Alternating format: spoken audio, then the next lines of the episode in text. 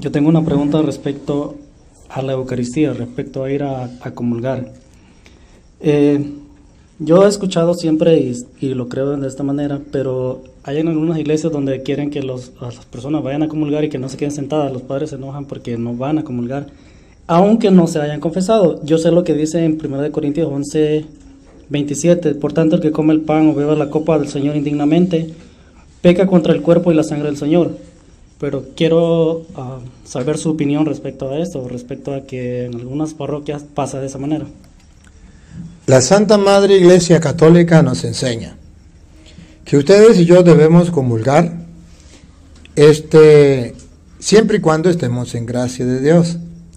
Y nos enseña, debemos confesarnos para estar en gracia de Dios cada mes, cada dos meses, máximo cada tres meses.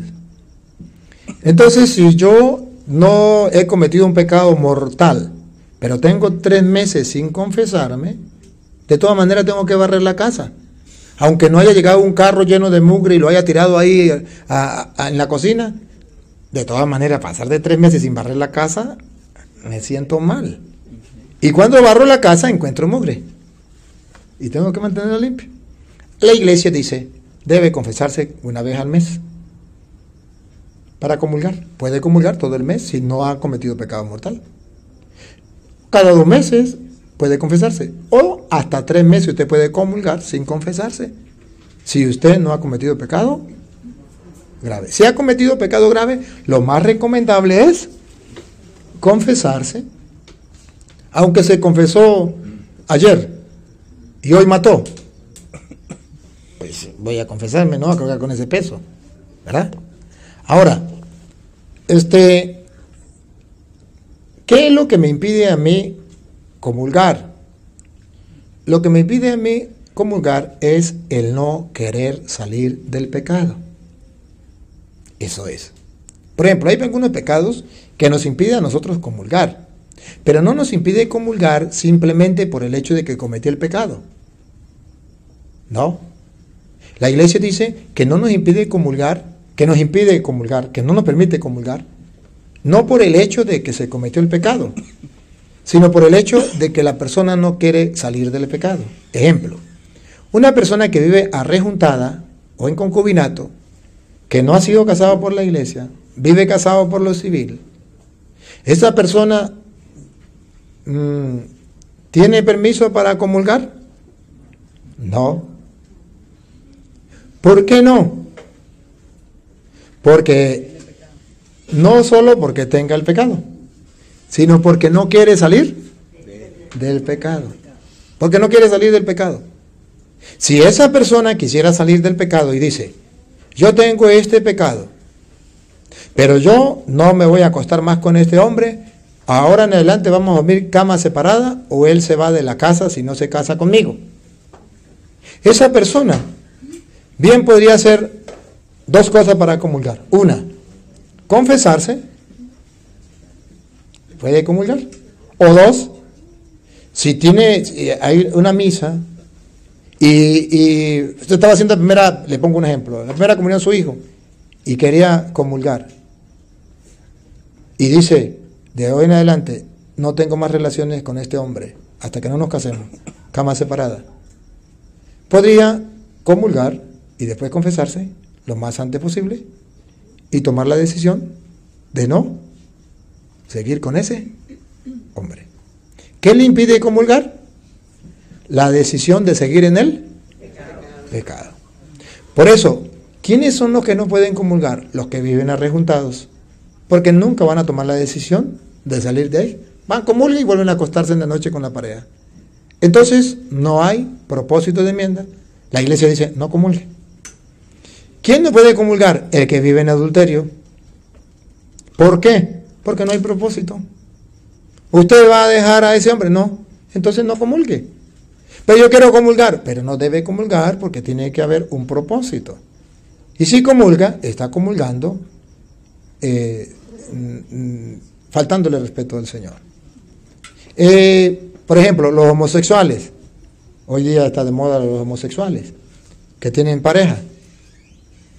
Un homosexual que tenga pareja ¿puede comulgar? No. Es un pecado. Ese homosexual se arrepiente y dice, voy a dejar esa pareja. Ahí sí, puede confesar, sí puede comulgar. Y sigue luchando para no caer. Ah, bueno, magnífico. Una persona que le tiene odio a otra persona, no le habla, ¿puede comulgar? No. ¿Hasta cuándo? Hasta que tome la decisión de hablarle.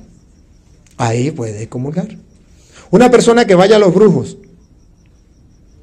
y quiere ir a los brujos y asiste a los brujos, y el brujo me está haciendo unas, unas terapias, una no sé qué, una, una limpieza. ¿Sí? ¿Usted puede comulgar? No. Hasta que no deje de ir a los brujos. ¿Usted va a los espiritistas? Igual. ¿Usted fuma tabaco? Igual. Hasta que no deje esa práctica, usted no puede comulgar. Porque le impide el no querer salir de ese pecado. Le impide. El asesino mató. Y dice, yo voy a seguir matando. El ladrón robó. Y yo voy a seguir robando. No puede comulgar. El borracho se embriagó. Y yo voy a seguir embriagando. ¿Usted va a dejar el alcohol? No, yo no. Bueno, usted no debe comulgar. Hasta que usted no deje ese pecado. lo que le impide es la no conversión. ¿Qué es la conversión?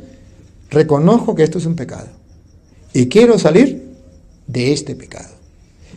Padre, pero yo vivo en adulterio y yo quiero comulgar y yo no voy a dejar esa pareja. Yo voy a seguir y yo voy a comulgar. La iglesia, los curas le van a dar la comunión. La iglesia no se lo puede prohibir. Yo soy homosexual, tengo mi pareja, pero yo voy a comulgar. Vaya, el cura le tiene que dar obligatoriamente la comunión. Solamente le dice, usted no debería comulgar. Pero yo quiero comulgar. Le da la hostia. ¿Por qué? Porque según dice San Juan capítulo 13, versículo 26, si que lo leemos desde el 25, el maestro no le negó la comunión a Judas y eso que sabía que Judas estaba decidido a venderlo. Pero ¿qué pasó cuando Judas recibió la hostia y no había el deseo de conversión? Óigalo. 25, ¿verdad? Sí. Les he dicho todo esto mientras estaba con ustedes. En adelante, el Espíritu Santo, el intérprete que el Padre... Usted está leyendo 13, 13, 25. Ok, se volvió hacia Jesús y le preguntó. Oiga, se volvió a Jesús y le preguntó. Señor, ¿quién es? Señor, ¿quién es? Uno de ustedes me va a entregar, ¿se acuerdan? Señor, ¿quién es? Jesús le contestó, voy a mojar un pedazo de pan en el plato. Aquel al cual se, le, se lo dé, ese es. Jesús mojó un pedazo de pan y se lo dio a Judas Iscariote, hijo de Simón. Apenas Judas tomó el pedazo de pan, Satanás entró en él. Eso sucede cuando una persona comulga sin deseo de cambiar. ¿Por qué decimos sin deseo de cambiar? Escuche la frase que Jesús le dice a Judas. Entonces Jesús le dijo, lo que vas a hacer, hazlo pronto. ¿Ve que no había deseo de cambiar? Judas tenía la decisión firme de seguir, venderlo. Y Jesús lo sabía, le dice, bueno, lo que vas a hacer, hazlo pronto. Y esa comunión le sirvió para mal. ¿Por qué la iglesia dice no debe comulgar si usted no está decidido a cambiar? Porque detrás del pan va a entrar Satanás. Usted dice, pero yo quiero hacerlo. La iglesia llora, lo lamenta y dice, como Cristo, aquí tienes el pan y vaya, haz lo que tienes pensado hacer. Acuéstese con su marido. Con su marido no, con su, con su mozo o con su pareja, porque eso no es su esposo. con el amante. Vaya, ¿eres homosexual? Acuéstese con su pareja. ¿Eres lesbiana? Vaya, acuéstese con su pareja. Haz lo que vas a hacer. Vaya, hágalo. Y ya Satanás le ayudará a seguir haciéndolo. Ya esa persona es guiada por Satanás. Pero si usted recibe la comunión con el deseo de cambiar, es distinto. Miren ustedes, le, pues lo pongo sencillo. ¿Ustedes no dan cuenta que la iglesia no dice que los novios no deben comulgar? Y hay novios que tienen relaciones. Igual que los que están viviendo en concubinato. ¿Cuál es la diferencia? Si los dos tienen relaciones, ¿cuál es la diferencia? Que el novio, no, que el novio y la novia están arrepentidos. Tuvieron relaciones y dijeron, volvimos a caer. Señor, yo quiero levantarme. El hombre, la muchacha le dice al hombre, me siento sucia, me siento mal, no quiero volver a caer. Él le dice, yo también, vamos a confesarnos. Vamos a confesarnos. Van y se confiesan con el sincero deseo de salir de eso. Y se proponen y luchan una semana, 15 días, un mes, volvieron a caer, se vuelven a confesar. Porque el deseo no era caer de nuevo, el deseo era luchar. Y ahí sí puede confesar, y ahí sí puede. Pero vuelve a caer. Es que ¿para qué dejó la confesión el Señor?